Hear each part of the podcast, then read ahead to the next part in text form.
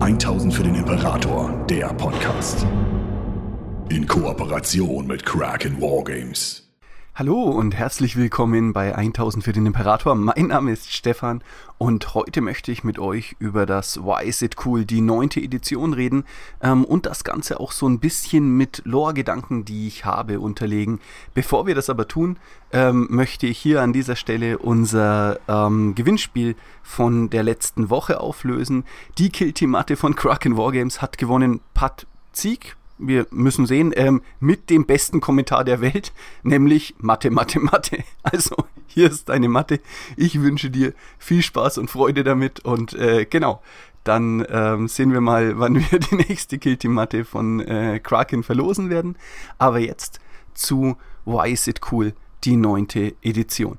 Ähm, für mich persönlich ist da erstmal natürlich ähm, die Regelseite, weil ganz, ganz viele Dinge, die in der achten Edition teilweise sehr gamey gewirkt haben und für mich als jemanden, der primär narrativ spielt, ähm, wirklich störend war. Als eigentlich größter Punkt fällt mir da auf, dass es jetzt, ähm, ich weiß nicht, ob ihr die Regeln schon gelesen habt oder nicht, die äh, Congo-Lines nicht mehr gibt. Das bedeutet, ähm, wenn man jetzt Einheiten Informationen halten will, muss man sie enger zusammenhalten und es gibt diese eine durchgezogene Linie an Poxwalkern oder Plague Bearern, die sich einmal quer über das Schlachtfeld zieht, nicht mehr.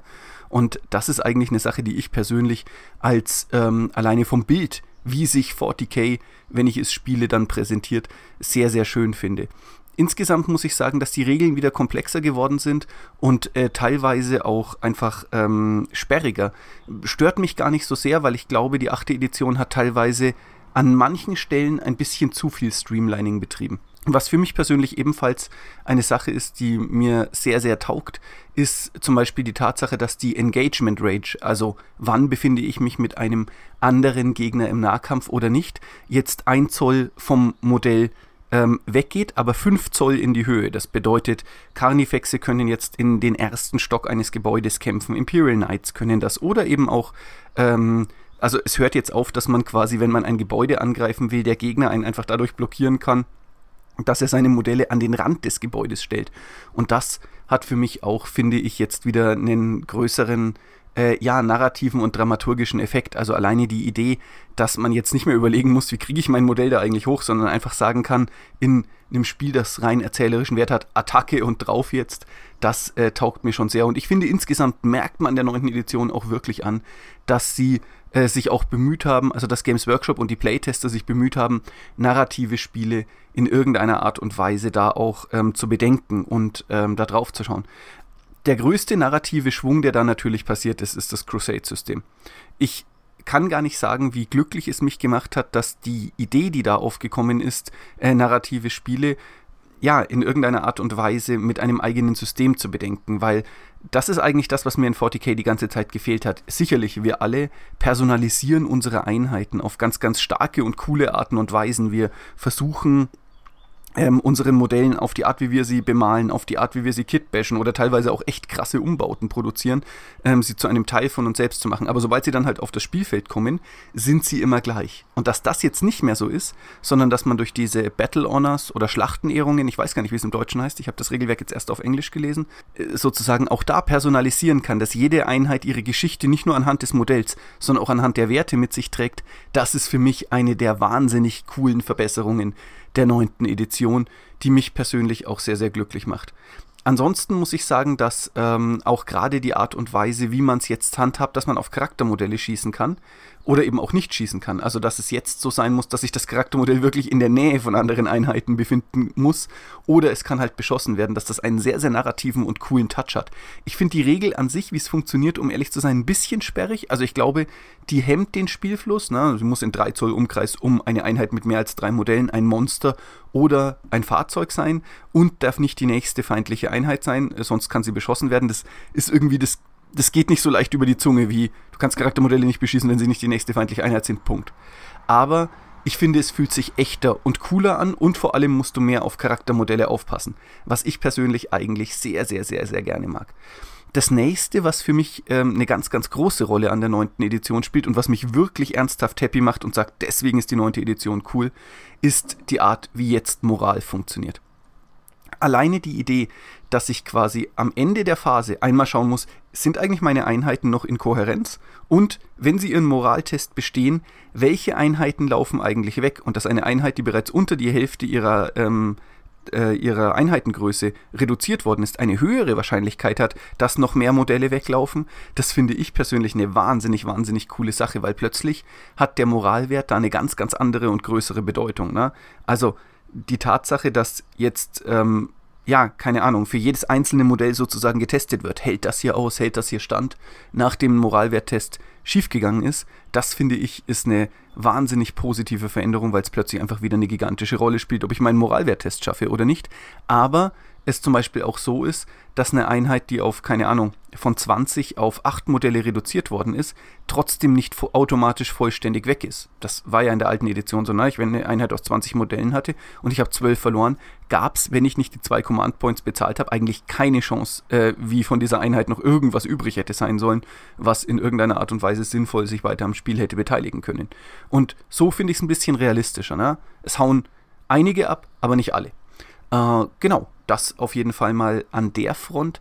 Was macht mich noch glücklich? Naja, insgesamt muss ich sagen, dass die Art und Weise, wie sie gerade mit den Fraktionen umgehen, die jetzt schon gezeigt worden sind, also Space Marines und Necrons, etwas ist, was ich persönlich als wahnsinnig, wahnsinnig positiv empfinde.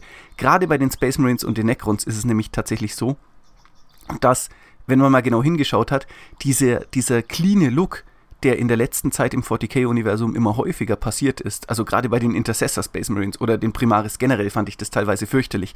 Die sahen nicht aus, als würden sie gerade im Krieg stehen. Die sahen irgendwie aus, ja, als wären sie eben frisch aus der Fabrik gekommen. Und ich verstehe die Designentscheidung, die da, dahinter stand, habe aber schon versucht, meinen Modellen irgendwie trotz allem diesen grim-darken Look ähm, zu geben. Und genau das ist jetzt irgendwie wieder mit den Space Marines passiert. Die, die jetzt da sind, ähm, also gerade natürlich die Charaktermodelle, die sehen irgendwie so aus, ja, keine Ahnung, als wären sie eben Teil dieses Konfliktes, ne? als hätten sie eine Geschichte, eine Erfahrung. Es ist jetzt nicht unbedingt so, dass ich denen von euch, die äh, sagen, äh, der neue äh, Primaris Captain sieht ein bisschen aus wie ein Weihnachtsbaum, dass ich denen widersprechen möchte es ist ein bisschen viel, klar.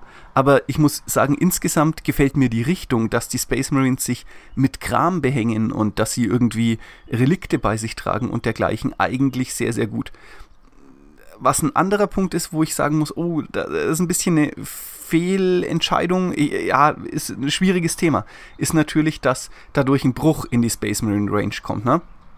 Wir hatten bisher eben diesen fabrikneuen Look und wenn ich jetzt daneben dann den neuen äh, Primaris Captain stelle und vorher einfach eine ganz normale Armee aus Intercessors und ähm, Primaris Space Marines gespielt habe, dann wird der auf eine fast schon unzusammenhängende Art und Weise herausstechen und ähm, man würde sich wahrscheinlich eher fragen, was ist denn mit dem schiefgelaufen, dass der irgendwie hier rumlaufen darf und sich mit dem Kram behängen darf, während alle anderen einen verhältnismäßig futuristischen Look haben. Also es ist nicht ganz einfach, diesen Übergang zu schaffen, aber die Richtung gefällt mir besser. Und insgesamt muss ich auch sagen, dass es zu der Grim Darkness eigentlich besser passt. Für mich persönlich, wenn man mit den Space Marines wieder in diese Kriegermönch, sie sind zwar säkular, aber doch religiös. Es ist nicht ganz klar, wie sie zum Imperator stehen, ob sie einen Ahnenkult haben oder nicht.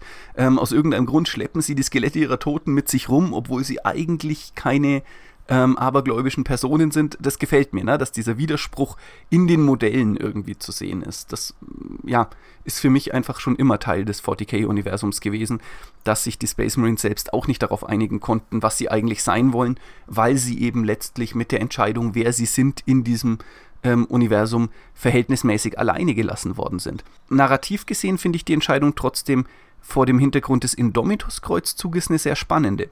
Weil was man ja eigentlich hätte erwarten können, und das ist ja auch das, was eben die Modellrange der achten Edition eigentlich gezeigt hat, ist, dass Gilliman mit diesem ganzen imperialen, pseudoreligiösen Unsinn erstmal aufräumt und gerade seine Space Marines, also die primare Space Marines, eher benutzt, um da eine saubere Sache zu machen. Also alleine die Idee, dass man jetzt hingegangen ist und gesagt hat, wir ja präsentieren einen Kreuzzug und dieser Kreuzzug hat einen offensichtlich pseudoreligiösen Hintergrund und übrigens hier ist der Ordenspriester der Ultramarines.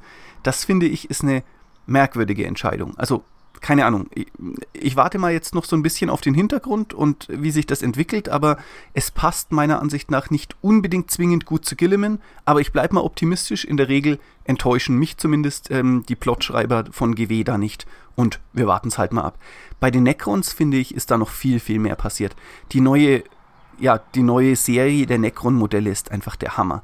Also von den ähm, von diesen Obelisken, Belagerungsturmstrukturen bis zu den neuen Modellen, zu den Scharten, die in den Necron-Kriegern jetzt sind und diesem eigentlich schon fast verfallenen Look, gefällt mir einfach alles. Ich finde es so wunderschön, wie sie mit den Necron-Modellen jetzt umgegangen sind, was sie da präsentiert haben und in welcher Form sie da jetzt quasi diese Weltraum-Untoten, ähm, ja, einfach sowohl diesen ägyptischen Look erhalten haben, ihm aber auch eine ganz neue Art von Bedrohung gegeben haben, weil die Ästhetik gerade nochmal fremdartiger geworden ist. Sie haben diese klaren Kanten, die die Necrons eigentlich hatten, ja aufgebrochen und haben eben diesen dieses Innenleben, diesen Kabelsalat, diese grünen Orbs voller mystischer Energie und sowas ganz, ganz viel mehr in den Fokus gestellt und haben auch diese quasi die Necrons beteiligen sich an der Geschichte der Galaxis ähm, Aspekt deutlich mehr ja, einfach ähm, sozusagen ähm, ja, einen Scheinwerfer drauf gerichtet und gesagt, hey Leute, Willkommen im Pariah Nexus. Übrigens, äh, hier funktioniert der Warp nicht. Alles ist richtig, richtig dolle schlimm.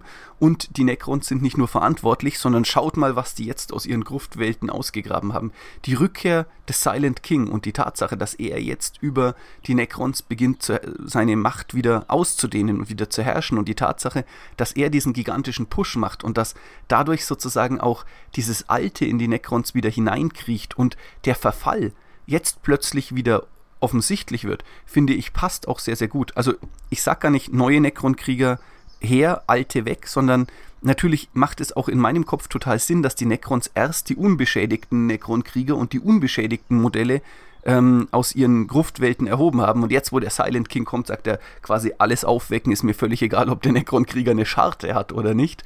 Ab in den Krieg mit euch. Und das finde ich ist ein wahnsinnig, wahnsinnig spannender Gedanke, ne?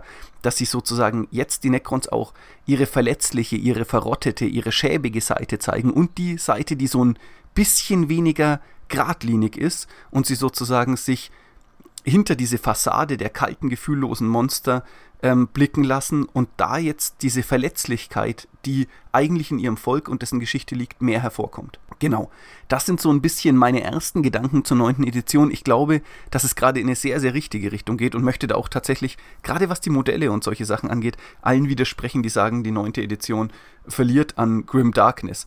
Ich will nicht über den Space Marine Buggy reden, das ist eine andere Geschichte. Da kann man geteilter Meinung sein. Ich persönlich, ich habe mich noch nicht entschieden. Ich sag's wie es ist. Ähm, aber äh, genau, mal gucken. Ich muss das Modell in der Hand haben, um eine echte Entscheidung zu treffen. Ich find's weird, aber weird ist nicht zwingend schlecht.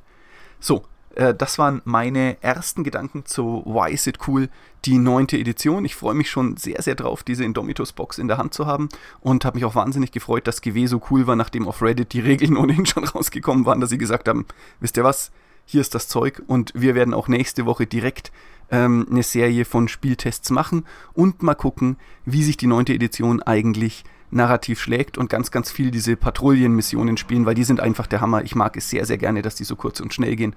Und äh, das wäre auch noch was, was ich an der neunten Edition cool finde. Dass man jetzt Spiele verschiedener Größe spielen kann und das Spiel tatsächlich darauf ausgelegt ist und es vorsieht. Und es quasi nicht diese Optimalgröße zwischen 1000 und 2000 Punkten gibt, weil das halt wirklich teilweise so für einen Abend einfach nur Spaß, manchmal tatsächlich ein bisschen lange war. So, das war's von mir. Ich wünsche euch noch einen ganz wunderbaren Tag. Macht's gut und bis bald.